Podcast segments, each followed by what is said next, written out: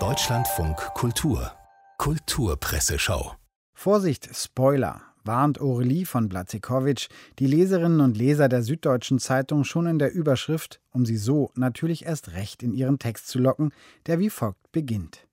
Wer es bis in den zweiten Corona-Winter geschafft hat, braucht Strategien. Nicht nur die politischen und medizinischen, es braucht ganz persönliche Wege, um mit all den Einschränkungen und Zusatzbelastungen klarzukommen, mit Wintergräue, Masken und Distanz. Einer dieser Wege könnte zu körperlicher Ertüchtigung führen, meint Blazekowitsch, führt uns aber stattdessen doch lieber vor die Glotze in die reanimierte Serie Sex and the City. Denn in dieser stirbt, Vorsicht Spoiler, Mr. Big, der Dauerfreund von Carrie Bradshaw, alias Sarah Jessica Parker, schon in der ersten Folge.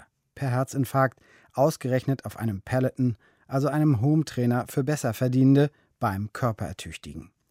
Carrie umarmt den Sterbenden lange schluchzend, aber ein Notarzt ruft sie nicht und die Szene endet ohne Rettungsversuche mit dem Satz And just like that, Big died.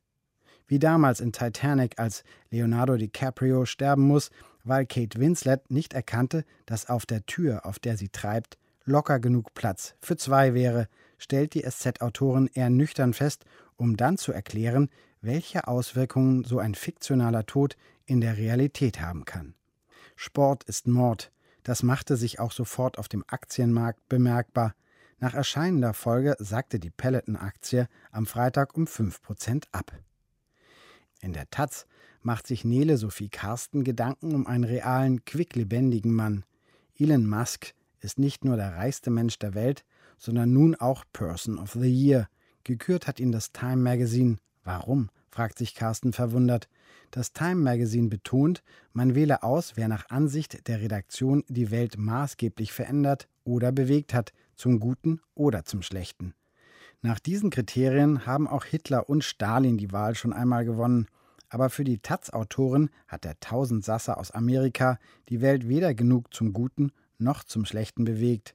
Sie schlägt stattdessen die Entwickler der Covid-19-Impfstoffe als Jahrespersonen vor und begründet das so. Forschende retten Leben, Elon Musk schießt Geld ins All. In der Tageszeitung Die Welt wundert sich Hanna Lühmann über einen nackten Mann, also über einen fast nackten oder besser gesagt über die Reaktionen auf diesen, aber der Reihe nach. Die Hände hat der Entertainer Kurt Krömer, denn um ihn handelt es sich bei dem Mann auf der Fotografie, in verspielt entspannter Gebärde vor dem Gemächt gefaltet. Sonst ist Krömer auf einem Bild seines Instagram-Accounts aber eben nackt und gehashtagt hat er das Ganze mit gegen Bodyshaming. Was die Weltautorin aber erst recht in Rage bringt. Da kommt nun also so ein braungebrannter Heterozismann mit seinem Bierbäuchlein daher und was passiert? Nichts. Er bekommt von der gesamten kulturlinken Empowerment-Bubble nichts als Liebe, Liebe, Liebe. So zeigt sich am Ende eine äußerst langweilige Wahrheit, Männer dürfen halt dick sein, sogar nackt, so Lühmann. In der Frankfurter Allgemeinen Zeitung wird dem Schriftsteller Norbert Scheuer zum 70. Geburtstag gratuliert. In neun Romanen thematisiert er seine Heimatregion, die Eifel.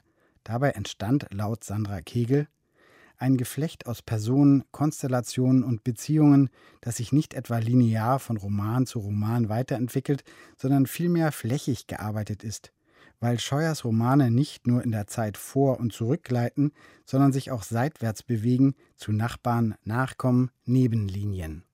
Wollte man diese Literatur zeichnen, käme dabei gut möglich ein Mengendiagramm heraus.